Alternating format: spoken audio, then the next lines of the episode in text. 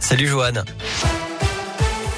Salut Cyril, salut à tous. À la une, qui emmerde la vie de qui aujourd'hui? Les mots de Gabriel Attal, porte-parole du gouvernement, suite aux propos polémiques d'Emmanuel Macron, le président de la République, qui avait indiqué vouloir, je cite, emmerder les non-vaccinés jusqu'au bout. À l'issue du Conseil des ministres tout à l'heure, Gabriel Attal a déclaré que ce sont les opposants au vaccin qui emmerdent la vie des autres et qui gâchent la vie des soignants. Fin de citation. Des propos qui, comme ceux du chef de l'État, devraient être fustigés par l'opposition. Les débats sur le pass vaccinal ont d'ailleurs été stoppés la nuit dernière à l'Assemblée nationale. Ils reprennent en ce moment même dans l'hémicycle pour un examen qui s'annonce sous tension. Concernant le virus, il semblerait qu'Omicron soit deux à trois fois moins sévère que Delta, selon le porte-parole du gouvernement, Gabriel Attal. Il provoquerait donc moins de cas graves que redoutés. Il évoque également une hausse supersonique des contaminations qui devrait se poursuivre ces prochaines semaines.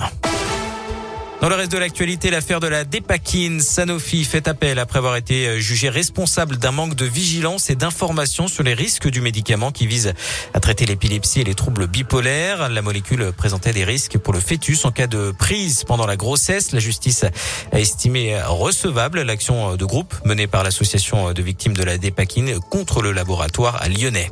Un drame en Isère. Un petit garçon de 5 ans est tombé du troisième étage d'un immeuble sur la commune de Roussillon, près de Vienne, dimanche. D'après le Dauphiné libéré, il joue avec son petit frère sur un lit près de la fenêtre avant de basculer.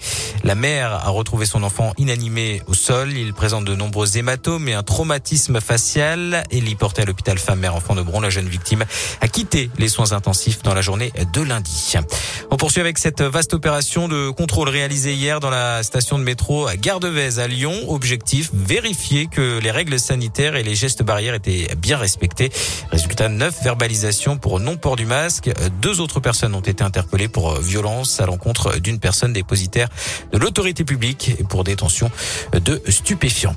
Les obsèques d'Igor et Grishka Bogdanov auront lieu lundi en l'église de la Madeleine à Paris. Les deux frères jumeaux sont décédés à six jours d'intervalle du Covid-19. Ils n'étaient pas vaccinés. Ils sont connus hein, notamment pour avoir animé l'émission de science-fiction Temps X dans les années 80.